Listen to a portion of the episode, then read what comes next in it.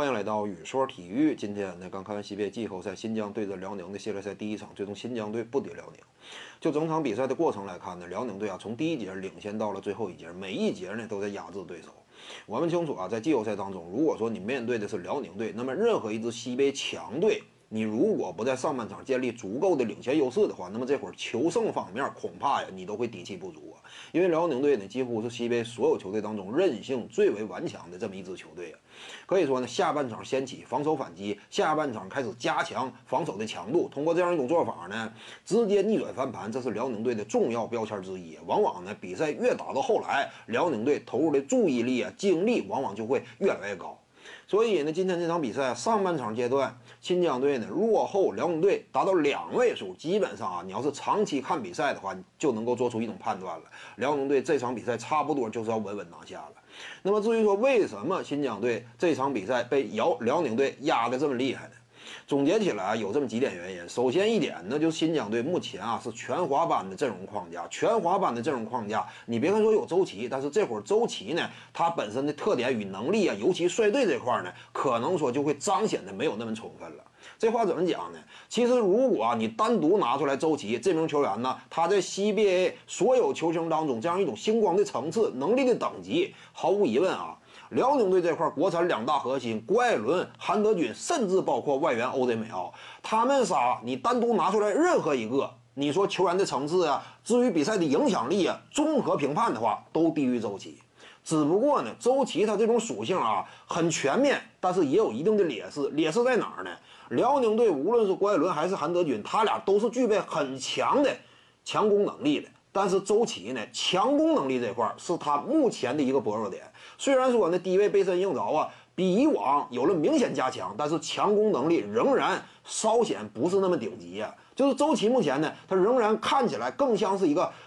顶级的辅助。也就是说什么？如果说新疆队是双外援框架的话，那么毫无疑问啊，整个西边联赛几乎没有球队能够与新新疆争锋。因为周琦特别适合打辅助，有两大外援作为内外线的强攻点的话，那么这会儿周琦他本身的特点与实力，至于比赛的这样一种影响层面呢，会放大一个等级。但是目前呢，没有外援的情况之下，周琦呀就显现的呢，率领球队向前冲这方面，关键时刻致命一击这方面，能力确实还是有所不足的，这是新疆队的问题。再有一点呢，就是新疆队啊，曾令旭原本就有伤在身。考虑到呢，在没有外线外援以及阿卜杜拉萨拉木因伤赛季报销的情况之下，外线这块儿啊，真是缺乏有力的发起点呢。曾令旭有伤，其余的呢，你比如说希勒利利江啊，本场比赛扮演了很多啊持球过半场啊，策动进攻的角色。但是我们看到啊，无论是他面对赵继伟还是郭艾伦，基本上呢拿球啊都有点拿不稳，因为希热呢他本身的定位更加倾向于二号位。他就不是特别适合持球策动起球队进攻，因此呢，在外线啊策动点非常少的情况之下，阿迪江主帅呢让周琦更多的扮演了这种角色。但是还是那句话嘛，周琦不是万能的，持球策动进攻的话，如果说打一个辅助，他能够做得很好，但如果说就指望他的话，恐怕呢也是难有作为呀。这就是目前新疆队面临的问题。正是在内外线都缺乏攻坚火力，与此同时呢，外线持球又极其不稳定的情况之下，辽宁队啊，外线极具压迫性的防守力量开始绽放光彩了。我们看到赵继伟和郭艾伦提供了很高强度的防守压力，甚至呢，比赛啊三节没有打完，新疆队失误数已经逼逼近二十次，而这个辽宁队呢，三节比赛就送出了将近十四次左右的抢断了。呃，这就是两支球队啊展现出来的最最直观的这样一种交锋的差距。也就是说呢，